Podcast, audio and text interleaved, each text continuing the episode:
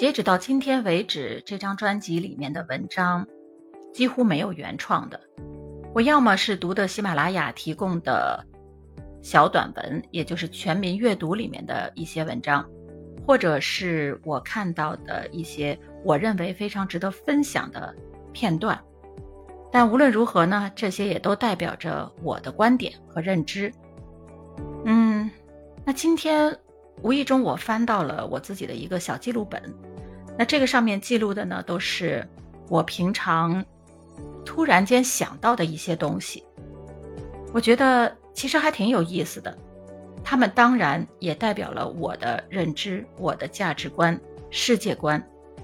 这些想法有些产生的很早了。可能今天再回过头来看，已经物是人非，但无论如何，它代表了我那个时候的认知和想法。我还是非常希望能把它们全部都记录下来，同时也分享给大家。